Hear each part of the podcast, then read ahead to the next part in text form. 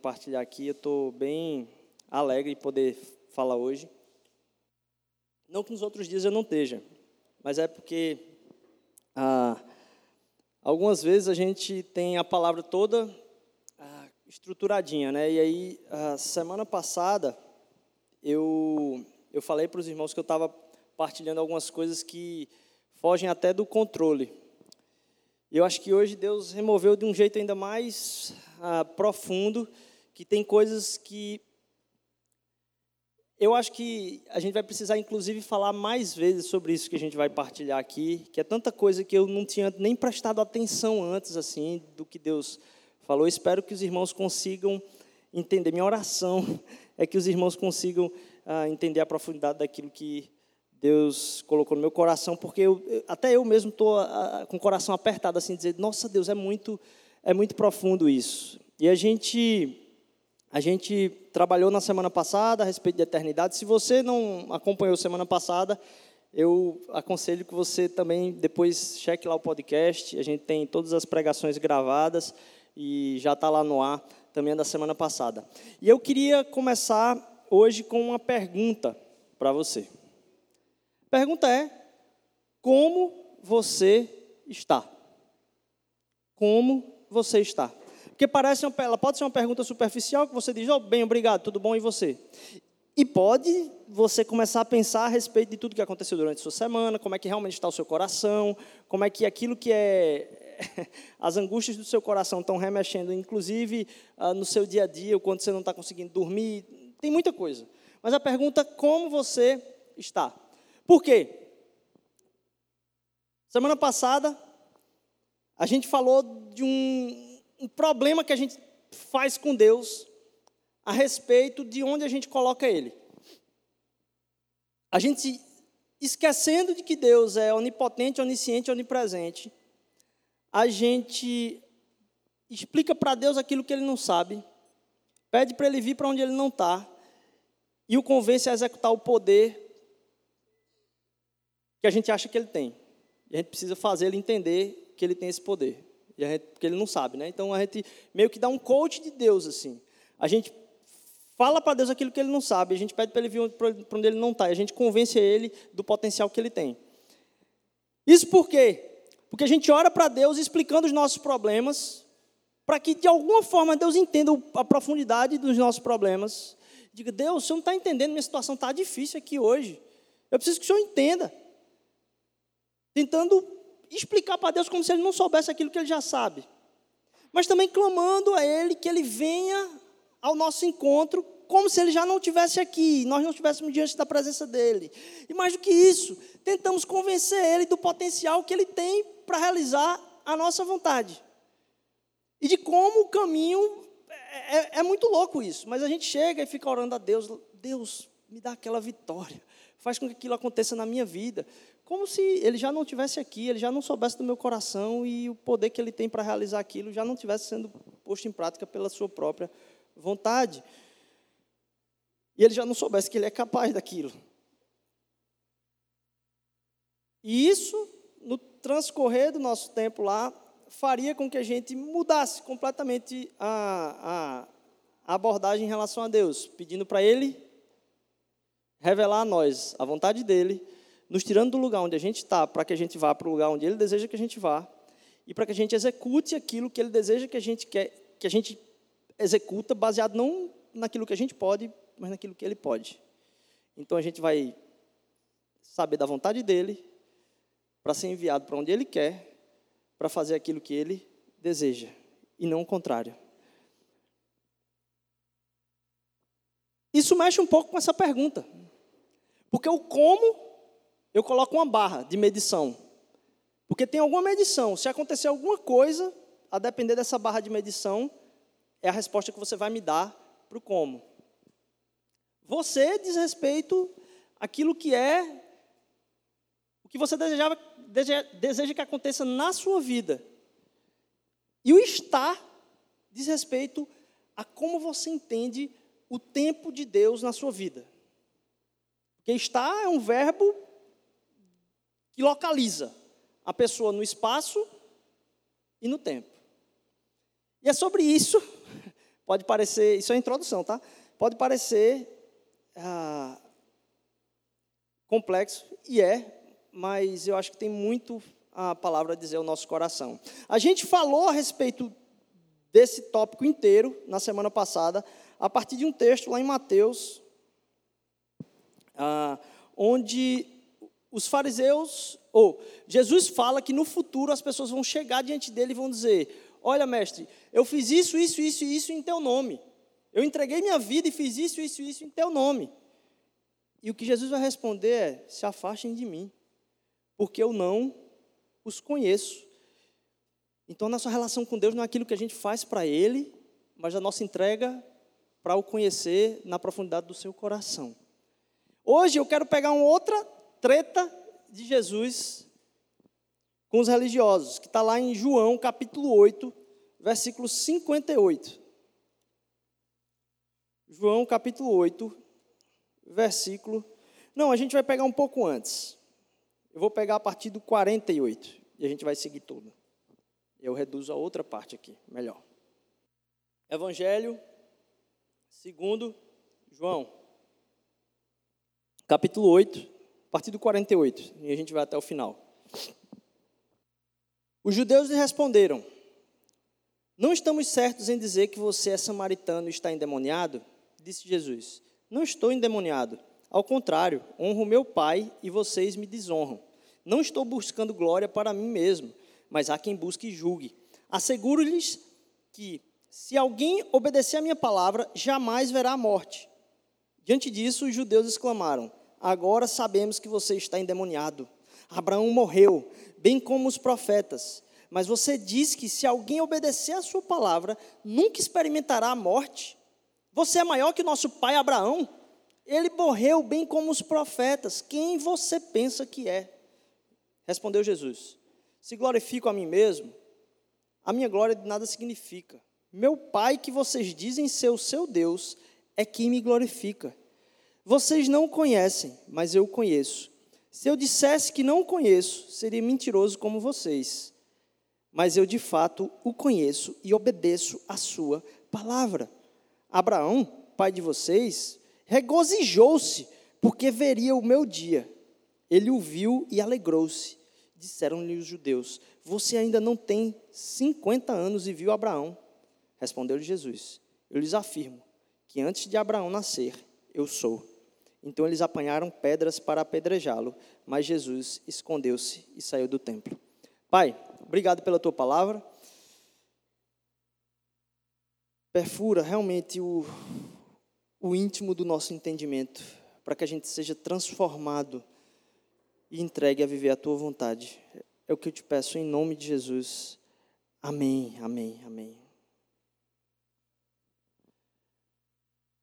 Esse texto, esse trecho, é, uma, é um desafio muito grande àqueles que amam Jesus, a figura histórica, mas têm algum tipo de contraponto em relação a Jesus como o Deus encarnado vindo para salvar.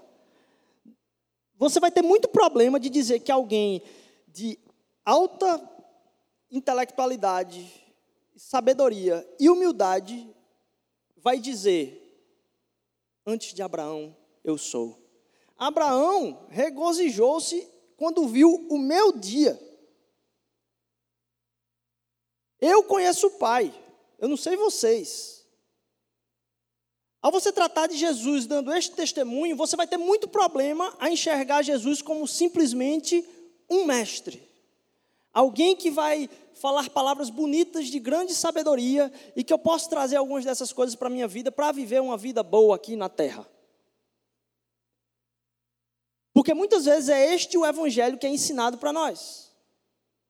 Como se Jesus fosse uma figura histórica em meio a todas as outras, de todas as outras religiões, e você não vai encontrar em nenhuma religião alguém que, ao mesmo tempo, sendo mais humilde, confessa ser aquele de suma importância desde a eternidade, e mesmo assim, a sua morte gloriosa é tratada na Bíblia com o maior desdém de todos. Porque talvez poucas outras histórias, aquilo que é o clímax da história, seja o abandono completo de todos aqueles que o seguiram de mais perto. É muito estranha a história do Evangelho. Deus vem para o lugar mais pobre, para alguém de profissão não de pouca reputação, nasce no meio, para não falar nome feio aqui, de esterco, sem nenhum suporte, no meio do nada, e até hoje a gente está falando desse nascimento. Esse trecho de João aqui é muito intrigante para isso. Antes de Abraão, eu sou. Como assim? Quando a gente pensa como eu estou hoje, a gente faz uma avaliação a respeito do que eu estou sendo a partir daquilo que eu desejo ser. Eu queria que meu dia fosse diferente. Então eu estou não tão bem, porque o meu dia não foi aquilo que eu tinha esperado. E a gente vive uma noção de tempo como se aquilo que você precisa ser no futuro, você ainda vai ser. Vou tentar agora, espero que vocês prestem muita atenção. Assim, Deus, Deus tem traçado tanto isso no meu coração. Aquilo que acontece lá no Gênesis, a gente já tratou isso. Que o diabo fala para Adão e Eva: no dia que você comer, então você será. Que o homem caiu nessa jogada, e aí a gente começa a viver a partir dessa perspectiva de que a gente pode ser alguma coisa que a gente não é, a depender daquilo que a gente faça, nos coloca numa perspectiva de pensar o ontem, o hoje e o amanhã como definidores de quem somos. Então, hoje eu ainda não sou quem eu podia ser. Quem sabe amanhã eu serei. E mais, eu estou muito magoado, porque no passado aconteceu uma coisa comigo que fez com que o meu hoje não fosse tão fenomenal como deveria ser. Meu coração é traumatizado por aquilo que aconteceu no passado. E aí, por causa disso, eu não tenho sonhos como deveria ter para o futuro, porque eles não são capazes mais de acontecer na minha vida, porque aquilo que eu sou já foi mitigado por traumas e tudo que aconteceu no passado. Eu começo a pensar o tempo em passado, presente e futuro.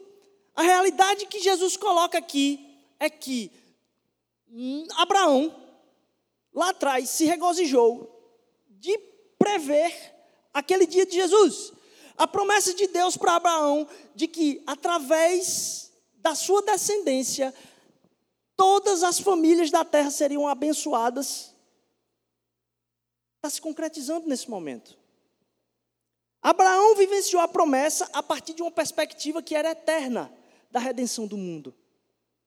Mais do que isso, quando a gente sai da promessa de Satanás de acreditar que a gente vive no ontem, no hoje no amanhã, mas que a gente vive no eterno. Porque, de novo, quando você é criança, você está indo para a escola, acontece uma coisa muito ruim, e aí você fica morrendo de vergonha de todas as pessoas que estão na escola. Você diz: o que será de mim amanhã na escola? O que será da minha vida? Talvez alguns pais aqui eu já ouvi é, alguns dramas de crianças que os pais vêm contar para mim. O que será de mim agora? Você arruinou a minha vida. A criança tem cinco anos. Mas isso acontece no nosso coração. Porque na perspectiva temporal da nossa maturidade, a gente enxerga um problema a partir do que ele pode fazer conosco no tempo. E aí a gente vai crescendo, e aí está na adolescência. E aí você leva um fora da pessoa que você gosta. E aí você não quer ir mais para o colégio não quer encontrar aquela pessoa, por quê? O que, que vai ser de mim? E agora? Nossa, passei uma vergonha de novo. O que, que vai ser de mim? E aí você diz, poxa, quando eu era criança eu tinha um problema tão besta, né? E quando esse adolescente pensa nas crianças, ele diz, aquelas crianças tão besta. Mas ele adolescente está tendo aquele terror no coração.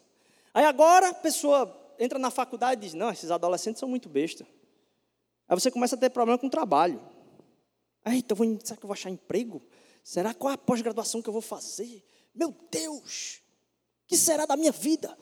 Aí chega uma pessoa para mim e diz: Pastor, eu estou muito ocupado, porque a minha faculdade, porque o meu curso, minha pós. Aí a pessoa vai passando, aí tem o um primeiro filho, né? O primeiro filho, todo mundo diz que cuida, passando álcool gel em tudo. Aí o segundo filho, a chupeta cai no chão. Eu vi uma pessoa dizer que quando o segundo filho nasce, a chupeta cai no chão, o pai pega com o dedão assim, entre dedos aqui, vê se a mulher está olhando e já coloca. Aqueles problemas que vão acontecendo em outras épocas vão ganhando peso a partir da nossa maturidade. E cada vez mais os problemas do passado se tornam irrelevantes na medida que a gente caminha no tempo. Quando Deus vai libertar a gente dessa trajetória, Ele primeiro precisa revelar que a sua vontade ela é eterna. Ela não tem fim. E a gente, quando começa a se relacionar com Deus, a gente passa a vivenciar uma experiência de relacionamento onde a vontade eterna de Deus se aplica à nossa vida a partir do momento que a gente se rende a Ele de forma total. E a gente se liberta da prisão do passado, do presente e do futuro. As mágoas do passado caem porque a gente sabe que o afetar daquilo na nossa natureza não muda. Deus garante como nosso escudo o nosso presente, porque Ele nos protege e nos vê, como o Vitor falou hoje aqui e que o nosso futuro é nos seus braços. O que é um ano dentro de dois anos? É muita coisa. O que é um ano em dez? É mais ou menos. Um ano em cinquenta. Mais, né, um ano em cem. Oitenta em mil. Cem em um milhão. E a gente começa a ter a perspectiva da eternidade e saber que a nossa vida é um lapso. Onde a gente pode entregar nossas vontades a Ele, porque os nossos medos são como os de uma criança que diz: Pai, minha vida acabou. E aquele pai que tem a eternidade em existência diz: Oh, meu filho, eu te vejo, eu vou te proteger. Mas deixa eu te entregar aqui essa realidade eterna para que você comece a vivenciar a partir dela. E aí eu vi uma, uma, assim, uma explicação é, muito lúdica a, a, a partir disso. Lá no Gênesis, quando a criação do homem, aquela frase, Gênesis capítulo 1, façamos a nossa imagem conforme a nossa semelhança. Façamos a nossa imagem conforme a nossa semelhança. Deixa eu dizer para você, espero não filosofar muito, preste bem atenção. Tudo, antes de estar construído, é ideia. Tudo, antes de estar construída a ideia, depois de ideia vira projeto, depois de projeto se forma.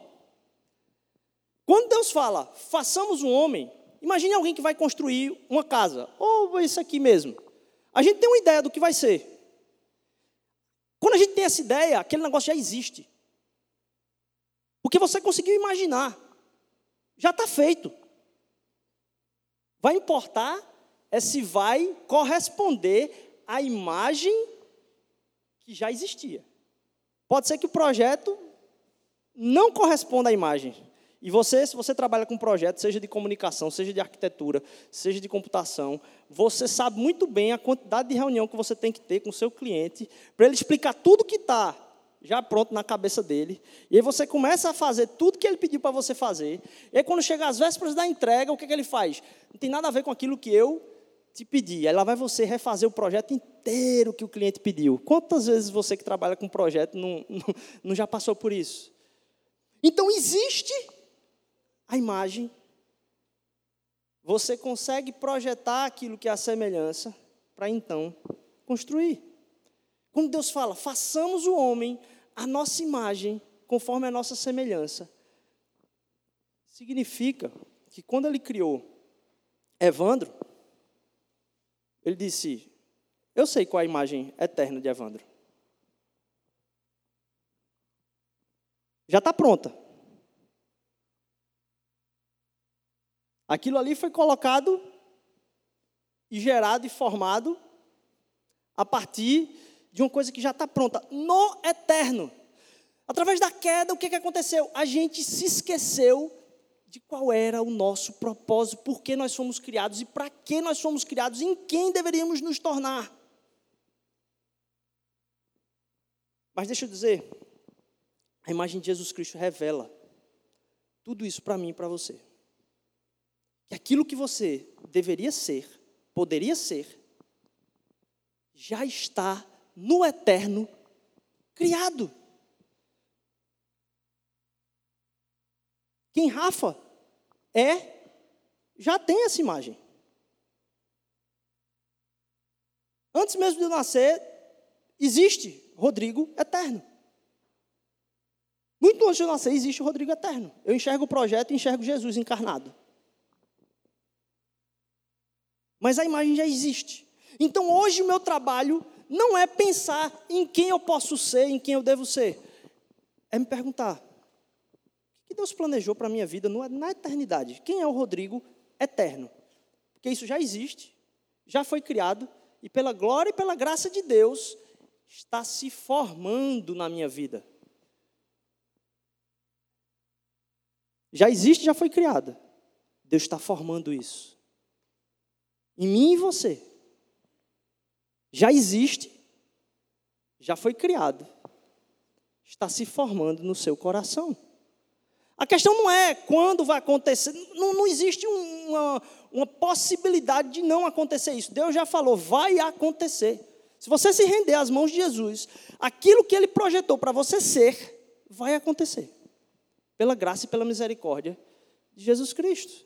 Não aquilo que você deseja, mas qual é a realidade eterna que você precisa revelar. Então, quando eu brigo com a minha esposa, o que eu preciso fazer hoje não é dar resolução para ela. Não é dizer, ah, você deveria fazer desse jeito, como muitas vezes eu faço. Mas é pensar, o que Rodrigo eterno revelaria nesse momento agora aqui? Como resolver qualquer situação? O que Rodrigo eterno farei nesse momento? Rodrigo eterno tem uma profunda relação com Deus. A primeira coisa que eu preciso ouvir é a voz de Deus. E como eu não faço isso muitas vezes. Mas eu começo a me despreocupar agora com quem eu posso ser, mas eu tento revelar aquilo que eu já sou em Cristo Jesus. Não é se, não, eu já sou isso. O Espírito Santo já disse que tem o poder de revelar na minha vida a vida de Jesus conforme Deus queria que acontecesse. A minha entrega a Deus faz com que isso aflore e outras pessoas conheçam a natureza eterna de Deus aplicada à minha vida hoje. Porque na eternidade não tem ontem nem amanhã. É tudo um grande hoje, mas um grande agora.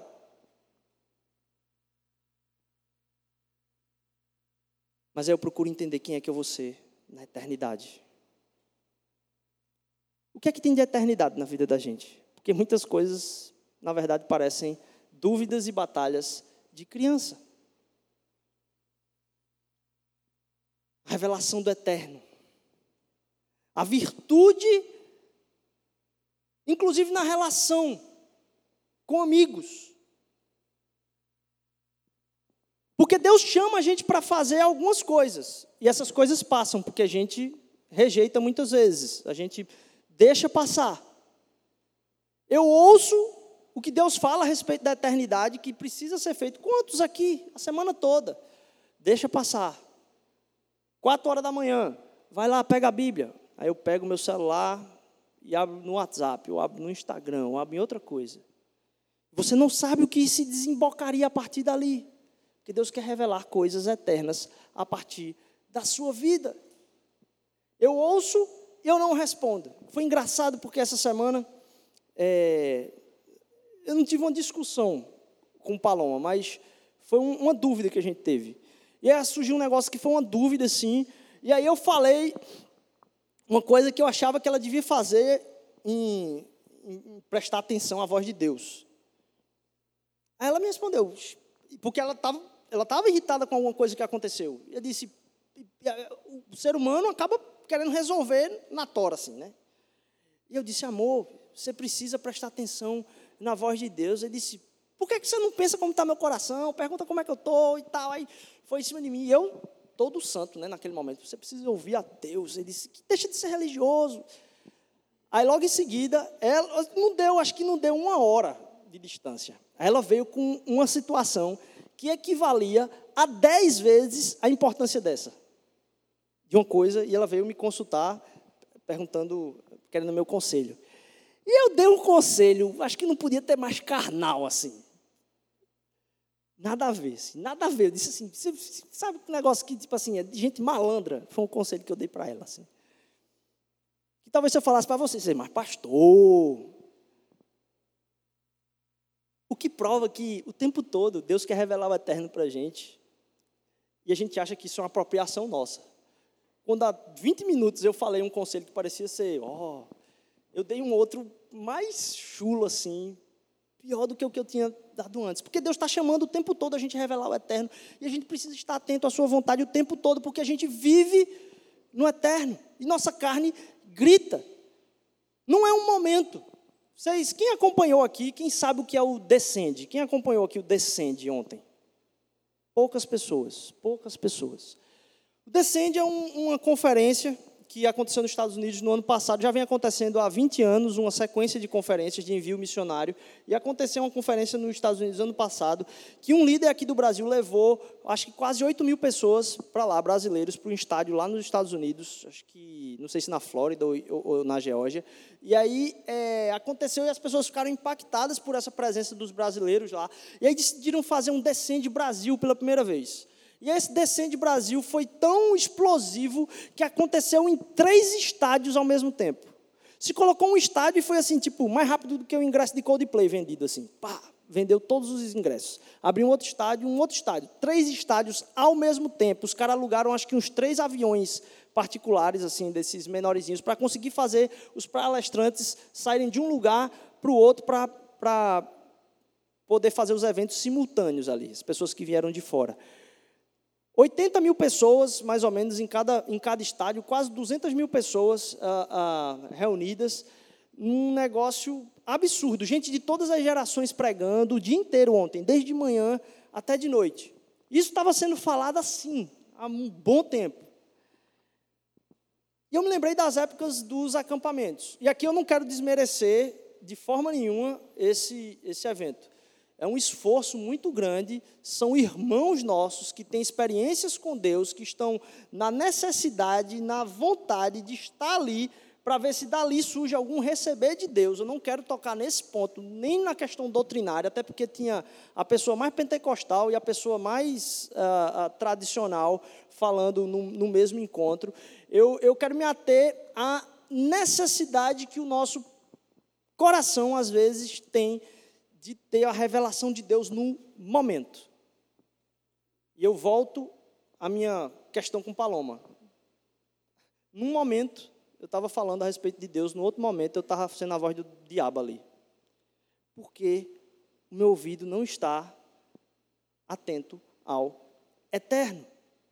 E como os acampamentos fazem isso acontecer, né? Você tem, quem já foi para acampamento aqui, sabe, tem aquele momento maravilhoso, tal, e como é que aquilo se desemboca no dia a dia.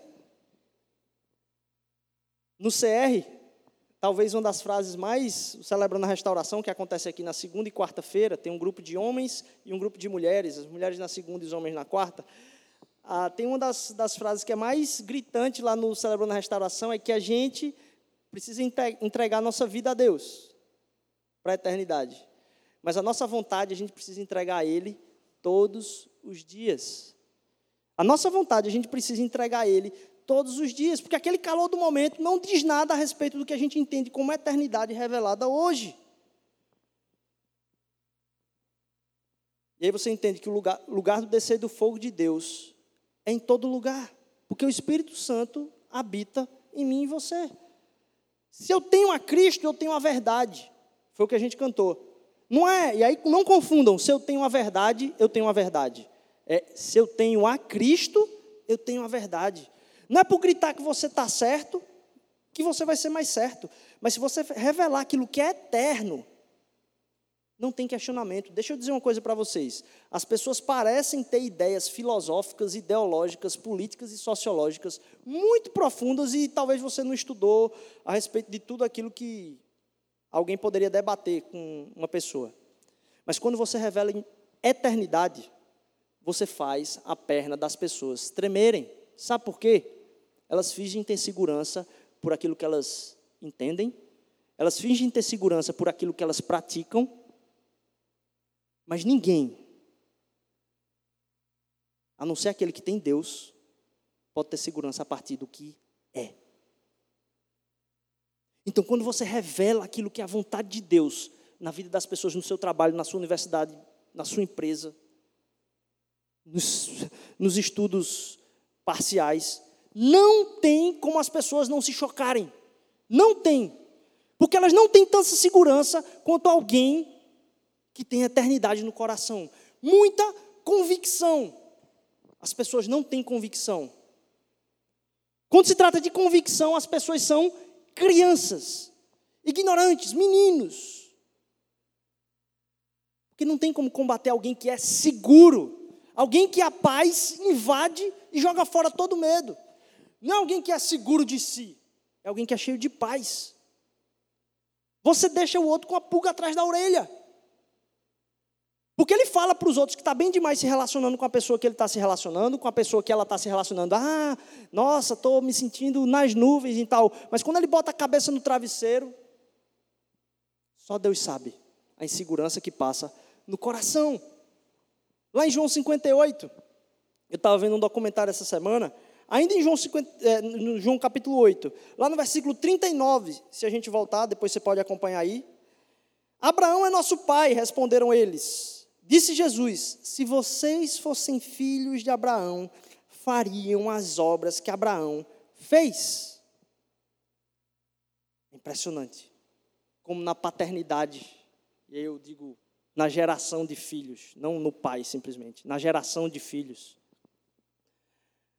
Um filho carrega aquilo que os pais são. Estava vendo um documentário do, sobre indígenas. E aí, como o menino e a menina são separados, dependendo se for menino ou menina, eles são separados. E aí o menino gasta muito mais tempo com o pai, a menina gasta muito mais tempo com a mãe. Se nasce o menino, ele já desde cedo sai com o pai para caça. E com menos de oito anos, ele já está fazendo o seu arco e flecha. Não tinha colocado isso na pregação, mas me veio na cabeça agora. Alguns de vocês sabem que eu passei um mês numa tribo Yanomami, no meio da mata, quando eu estava na época da faculdade. Um lugar que não tem aeroporto nem nada mesmo. Um avião pousou no meio da mata. Aí passei um, um, um mês lá com um casal de missionários. E aí, no final de tudo, eu não sei porque eu não fui atrás disso, mas no final de tudo eu fui atrás de tentar aprender a usar o arco e a flecha. E aí, Paloma até fica brincando que lá em casa, depois de uns seis anos de casado, que tinha um arco e flecha pendurado na parede de casa assim, e estava no quarto de visita na época que a gente morava no, no outro apartamento. Estava no quarto de visita assim. Aí disse, amor, não tem perigo não essa flecha cair aqui em cima da pessoa que está deitada no quarto. Eu disse, tem, amor, a ponta dela é envenenada. Ela disse, como é que tu fala que a ponta da flecha que está em cima do visitante é, é envenenada e pode cair a qualquer momento em cima dele e matar ele depois de cinco anos de casado? Eu saí com um bolo de flecha de lá. E aí fui tentar aplicar o arco e a flecha. E aí eu peguei, eu estava sozinho, um descampado assim, eu estava sozinho, só tinha um cara que me deu ela. Eu puxei com toda a força, ele me explicou, eu puxei com toda a força. Quando eu soltei, acho que ela não caiu nem cinco metros da frente. Eu só ouço umas dez crianças assim, menor que Isa. Umas dez crianças assim, tudo rindo. E daqui a pouco vem as crianças, chega para mim e pede o arco assim. Eu entrego o arco para elas. O arco grande, velho, não estava nem com força para fazer aquilo. E a criancinha vai lá e puxa, a bicha dispara, vai lá longe assim que eu tenho que andar um bocado para buscar a flecha. Desde cedo se tem a imagem de quem se deve ser.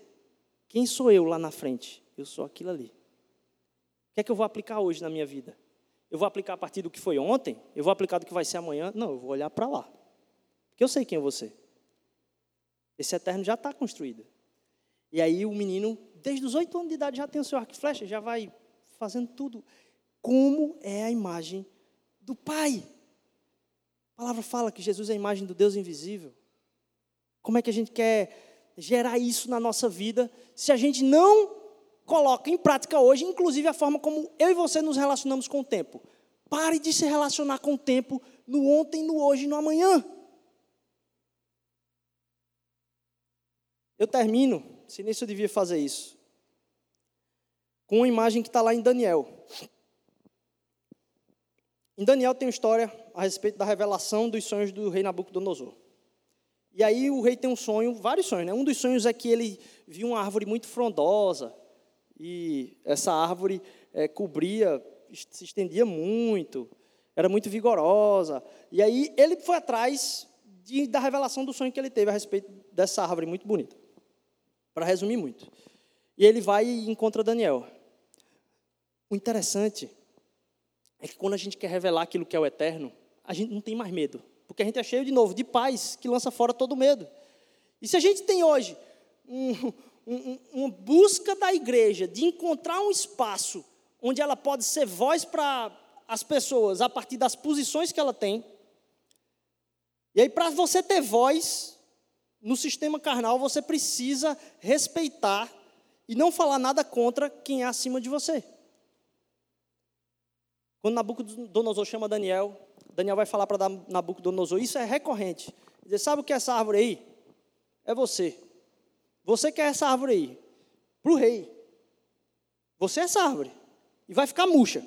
Vai murchar tudo, você vai perder o lugar onde você está e você vai sair da cidade, vai comer comida feito bicho, vai passar mal.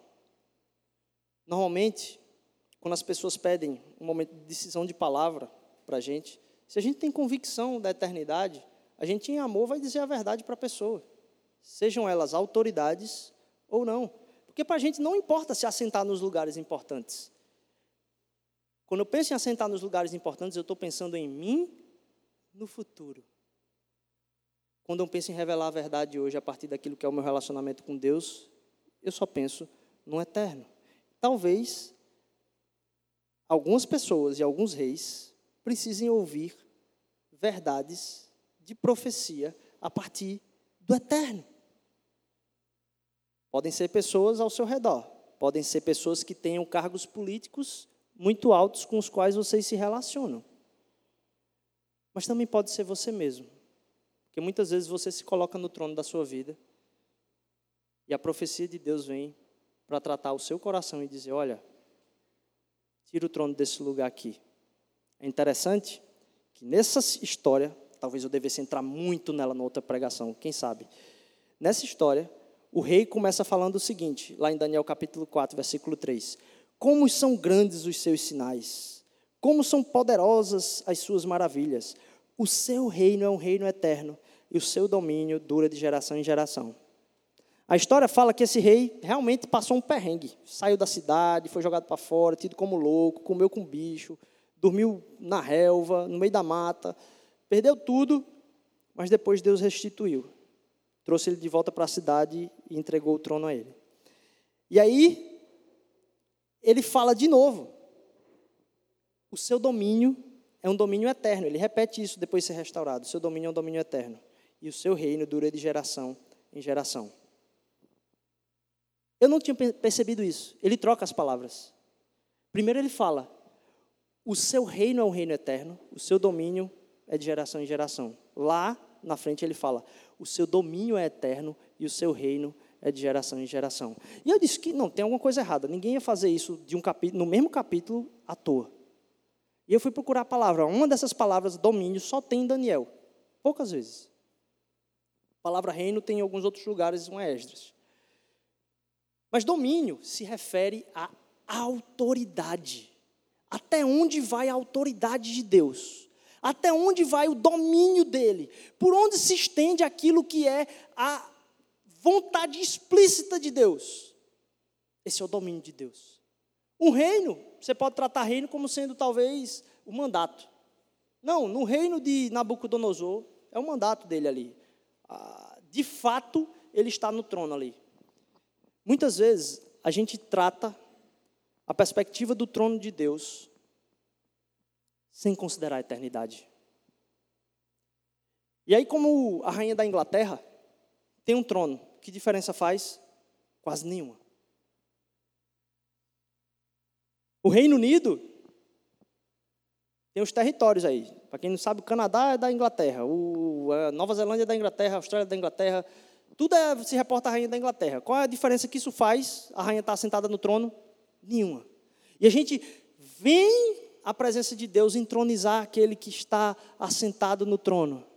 Qual é o domínio eterno que ele tem na sua vida? Porque essa figura que ele usa, olha, o reino é passado de geração em geração, mas o domínio, ele é eterno.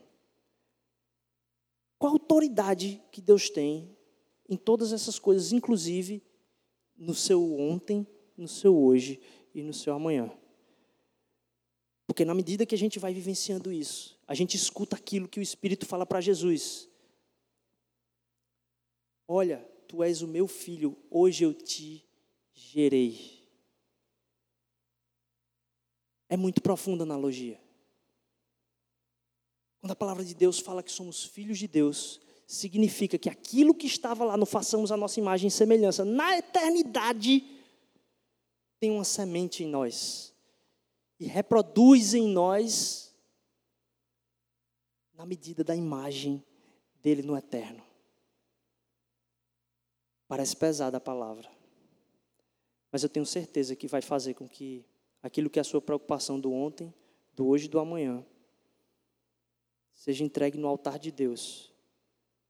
Porque Ele não está tratando com vassalos, Ele está tratando com filhos. E porque Ele está tratando com filhos, a imagem dele foi colocada na sua vida. Não é algo que talvez vai ser, é se o seu coração quer se entregar para revelar essa imagem eterna. E a gente começa a, a experimentar aquilo que Abraão viu lá atrás. Eu tenho esperança e eu me regozijo em Jesus, porque eu sei que é para lá que eu estou caminhando e é nele que eu estou me tornando, porque Deus está formando aquilo que já existia, foi criado e agora está sendo gerado em mim através do Espírito. Amém? Que essa imagem eterna daquilo que você já é, você não se furte a imaginar que talvez pode ser revelada, porque pelo Espírito ela já existe e precisa ser demonstrada às pessoas. Jesus Cristo foi quem garantiu isso na nossa vida. Ele é o primogênito dessa geração. Geração eleita para anunciar as boas novas. As boas novas de que até mesmo uma preocupação com o tempo cai por terra que a minha perspectiva é eterna hoje. Que a eternidade, que lá em Lamentações, Deus disse que já habita no coração de toda a humanidade, possa fazer frutificar na sua vida coisas que vão ser atemporais e que vão fazer com que você experimente a paz que excede todo entendimento. E a pergunta: como você está? Você mude a forma de pensar a resposta. Amém? Vamos ficar de pé. Jesus é muito para o nosso coração, Pai. Obrigado, Senhor.